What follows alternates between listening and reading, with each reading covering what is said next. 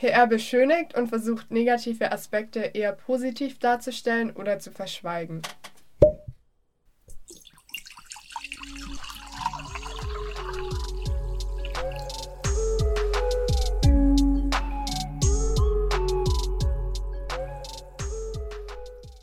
Die Korken knallen, der Prosecco fließt. PR hat die unterschiedlichsten Aromen. Wir gießen euch ein Glas Mythen ein und blicken genau aufs Etikett. Prosecco, eure Brause für die Ohren. Hallo zusammen und willkommen zurück zu einer neuen Folge Prosecco Podcast. Ich bin Mimi und gegenüber von mir im Studio sitzt Jan. Hi Jan. Hi Mimi, schön wieder hier zu sein und eine neue Folge aufzunehmen. Wir studieren ja beide an der Hochschule der Medien in Stuttgart, Cross-Media-Redaktion und Public Relations. Wir beide mit dem Vertiefungsschwerpunkt Public Relations, das heißt, wir werden sehr wahrscheinlich mal in der PR-Branche arbeiten. Die anderen Leute bei uns im Studiengang, die Cross-Media-Redaktion studieren, werden sehr wahrscheinlich mal Journalisten. Es gibt hier bei uns äh, im Semester so ein bisschen das geflügelte Wort, ja, ja, die PRler, das ist so die dunkle Seite der Macht, wenn man so möchte. Wir sagen das auch manchmal über uns selbst mit einem gewissen Augenzwinkern, aber äh, dahinter steht schon ein ernstes Thema, das wir heute ein bisschen beleuchten möchten. Und zwar geht es heute um den Mythos bzw. das Vorurteil, dass PR tendenziell immer beschönigt, also positive Aspekte besonders hervorhebt, negatives eher verschweigt. Ja, um zu verstehen, warum dieses Vorteil existiert, hilft es sich nochmal so vor Augen zu führen, was PR eigentlich macht. Leute, die in der PR arbeiten, die übernehmen die Kommunikation für Unternehmen nach außen. Und weil das noch vielleicht ein bisschen abstrakt klingt, wollen wir das mal an einem Beispiel festmachen. Wir sind hier in Stuttgart, hier gibt es ganz, ganz viele Automobilkonzerne und die haben natürlich alle ein bestimmtes Ansehen in der Öffentlichkeit. Aber das Ansehen, das hat natürlich auch einen Grund. Das kommt ja nicht von irgendwoher. Und genau die Leute, die in der PR oder in der Kommunikation in den Firmen arbeiten, die sind eben dafür verantwortlich, dieses Ansehen in die Öffentlichkeit zu tragen. Also das Unternehmen in der Öffentlichkeit positiv darzustellen. Ja, und wenn man sich das vor Augen führt, dann verwundert es ja eigentlich gar nicht, dass dann ganz schnell der Vorwurf kommt, dass PRler eben tendenziell alles beschönigen. Wir möchten heute nochmal ein bisschen auf die Wurzeln dieses Vorurteils eingehen, aber auch nochmal einen Reality-Check machen. Ist das eigentlich wirklich so? Außerdem möchten wir auch nochmal auf ja, ethische Aspekte eingehen, die mit, diesem, mit dieser ganzen Thematik einhergehen. Und darüber reden wir heute mit meinem ehemaligen Chef, Professor Dr. Stefan Henke. Jedes Unternehmen, was meint, alles nur beschönigen zu können, wird kurz- bis mittelfristig damit keinen Erfolg haben.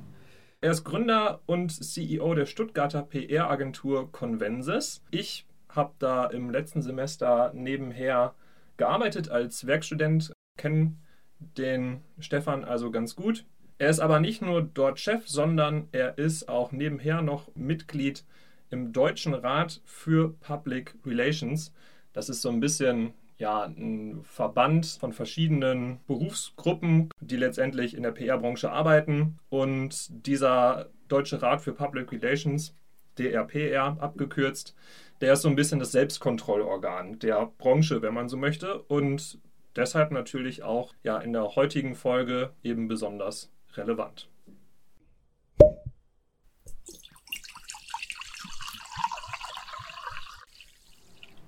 Ja, schön, dass das heute klappt. Auch diese Folge möchten wir beginnen mit fünf schnellen Fragen zum Kennenlernen.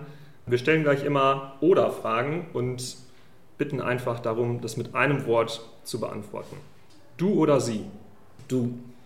Apple oder Windows? Apple. LinkedIn oder TikTok? LinkedIn. Prosecco oder Bier? Bier. Malle oder Sylt? Sylt. Ja, heute geht es ja ein bisschen um das Vorurteil, das in der PR immer beschönigt wird, dass man tendenziell eher das Positive hervorhebt. Du bist ja jetzt schon sehr lange in der Branche tätig. Kannst du dir erklären, woher das kommt, dieses Vorurteil?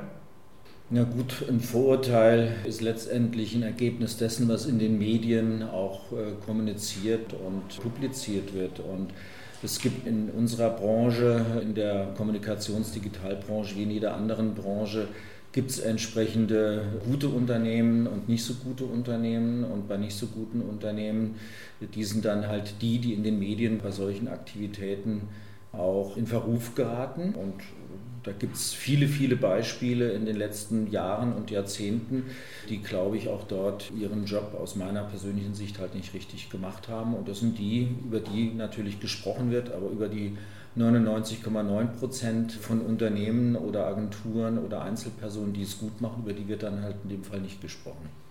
Fällt dir da ein konkretes Beispiel ein, so aus den letzten Jahren? Na gut, im Grunde, wenn man so vor, wann waren das, vor 15, 20 Jahren, wenn man an diese ganze Hunzinger-Affäre denkt, das ist natürlich dann schon so ein Thema und es geht natürlich bis in die Neuzeit. Also ich hatte gerade gestern Abend noch eine Diskussion mit Adidas gehabt, äh, wo es um das Thema Greenwashing geht. Also ein ganz banales Beispiel. Schuhe werden halt auf den Markt gebracht und es wird halt gesagt, gut, das Plastik zu 100 Prozent kommt aus dem Meer, aber es ist halt letztendlich das Plastik, was halt nicht ins Meer reingekommen ist. Und das ist natürlich dann einfach kommunikativ ein Desaster für so ein tolles Unternehmen. Und das sind natürlich Dinge, mit denen man dann auch als Kommunikatorin entsprechend zu tun hat. Denkst du, man kann aus solchen schlechten Themen überhaupt Gold machen? Weil die Leute kaufen ja jetzt zum Beispiel trotzdem die Schuhe. Also es scheint ja trotzdem zu funktionieren, obwohl die schlechte Seite dahinter steht, scheinbar. Also man kann nicht aus allem Schlechten was Gutes machen, aber man sollte halt bei allem, was man tut, ehrlich sein. Man sollte authentisch sein und letztendlich ist es aus meiner persönlichen Sicht und Erfahrung extrem wichtig, dass die Relevanz immer kommuniziert wird.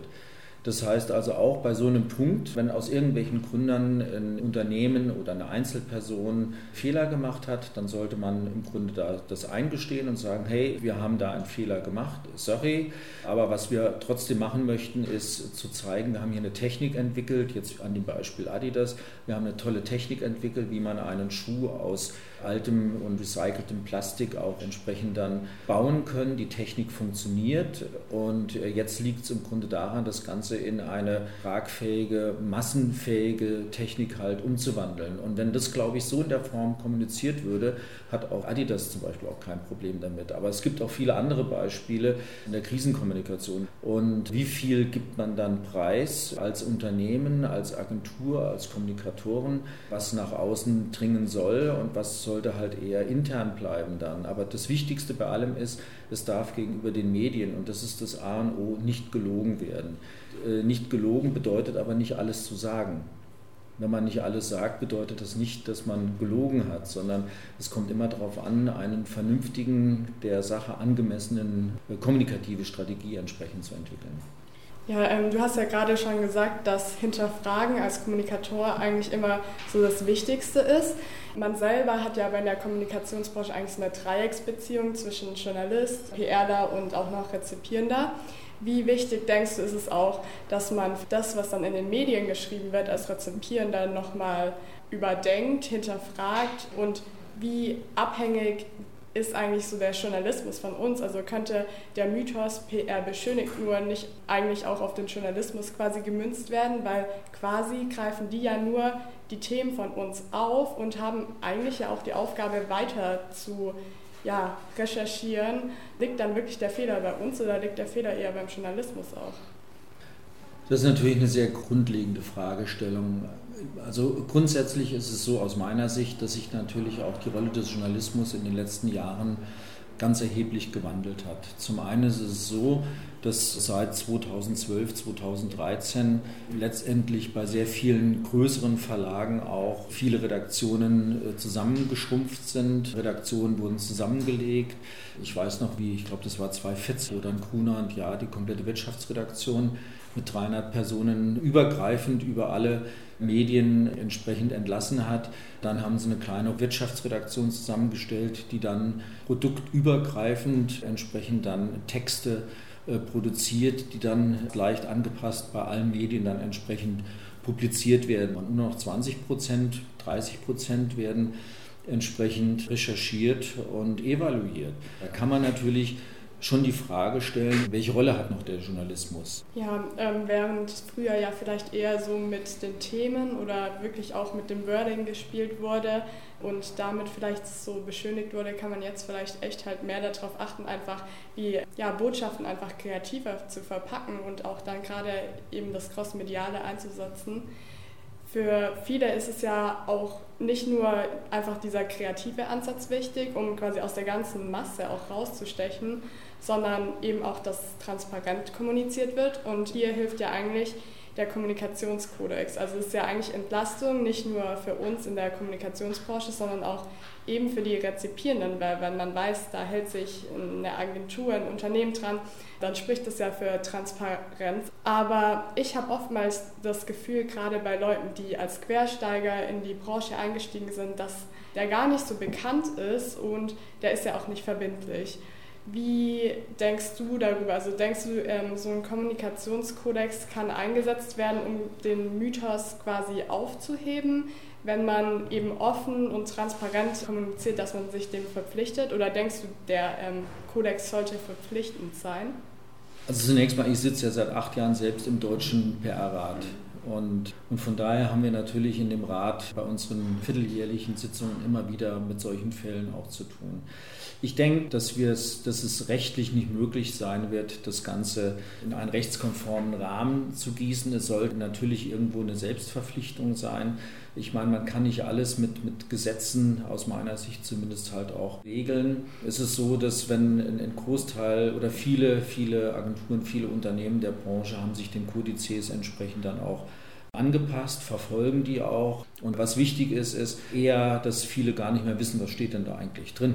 Das ist, glaube ich, eher der Punkt. Das heißt, das bedeutet auch, dass in den Fort- und Weiterbildungsmaßnahmen, in den internen, aber auch bei den externen, also sprich von Institutionen wie der, der, der Deutschen Public Relations Gesellschaft, also DPRG oder der GPRA, wo wir als Konvensis auch bei beiden auch Mitglied sind, dass dort dann auch entsprechend immer wieder auch darauf hingewiesen wird, dass es dort auch entsprechende Fortbildungsveranstaltungen gibt, dass es auch Cases gibt, wo man dann aufgrund von Basis von praktischen Beispielen auch sieht, was bedeutet das denn eigentlich, weil, weil letztendlich ist das das A und O. Man muss im Grunde sehen und es muss betroffen machen, es muss klar sein, warum, wieso und weshalb. Und wir haben ja in den letzten Jahren immer wieder erlebt, was das letztendlich auch bedeutet oder welche Auswirkungen das Ganze haben kann. Und das ist, glaube ich, für, für mich ein ganz wichtiger Punkt. Also wir erleben das auch.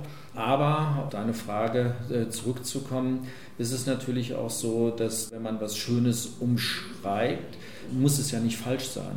Was du natürlich indirekt ansprichst, ist natürlich so ein Storytelling-Ansatz. Ein Text muss natürlich auch einfach Spaß machen zu lesen. Und natürlich ist in der Kommunikation die Aufgabe, nicht ein Produkt zu verkaufen, wir kennen das von der Definition, sondern letztendlich soll einfach die Wahrnehmung besser sein. Also wir machen natürlich nicht die Kommunikation, um die Wahrnehmung schlechter zu machen.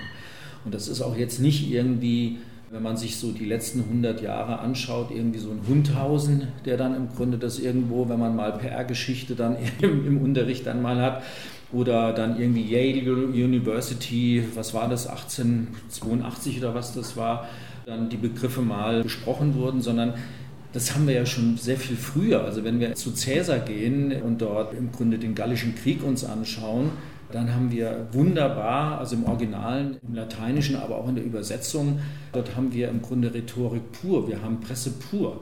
Man muss sich einen Tacitus anschauen, man kann zu den Klassikern, zu den griechischen und lateinischen Klassikern gehen. Dort ist Pressearbeit pur, was dort gemacht wird.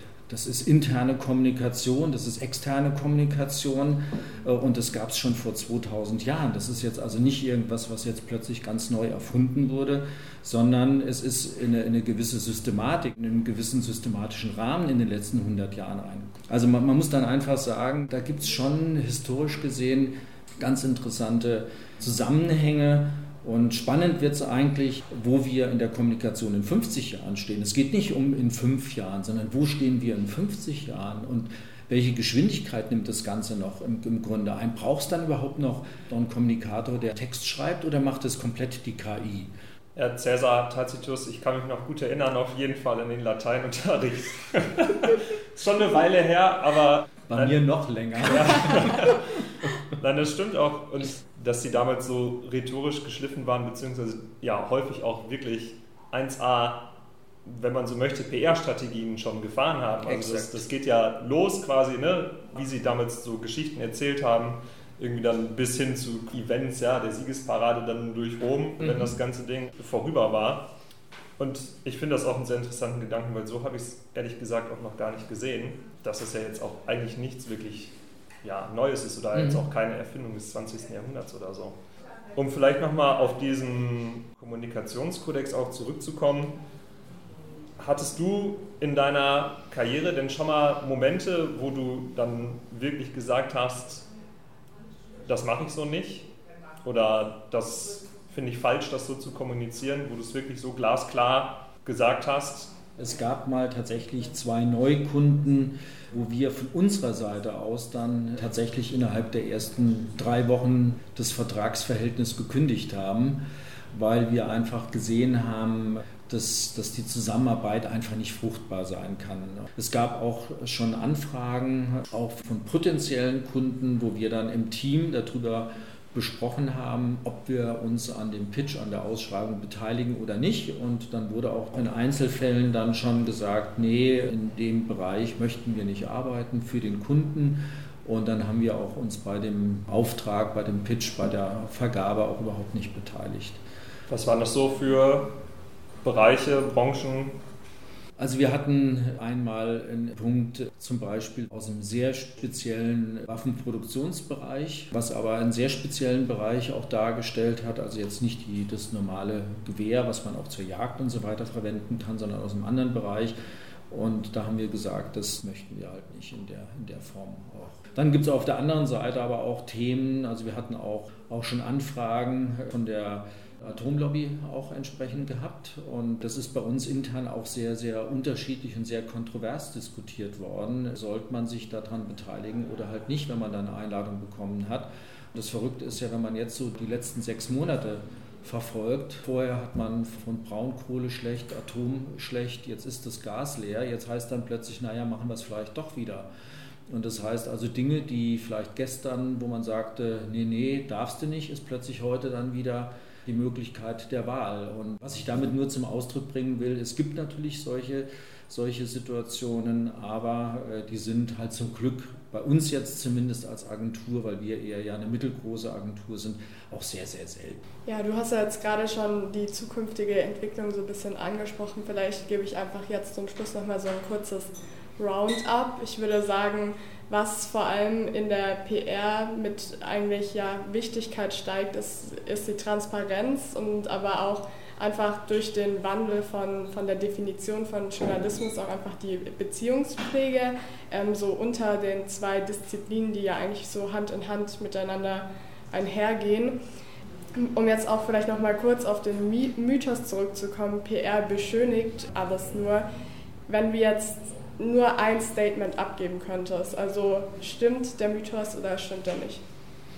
Der stimmt nicht. Also wird sich der Mythos eher, wird der eher verschwinden oder sich verstärken? Man schaut jetzt auch mal nochmal vielleicht den Finn-Kliman-Skandal an.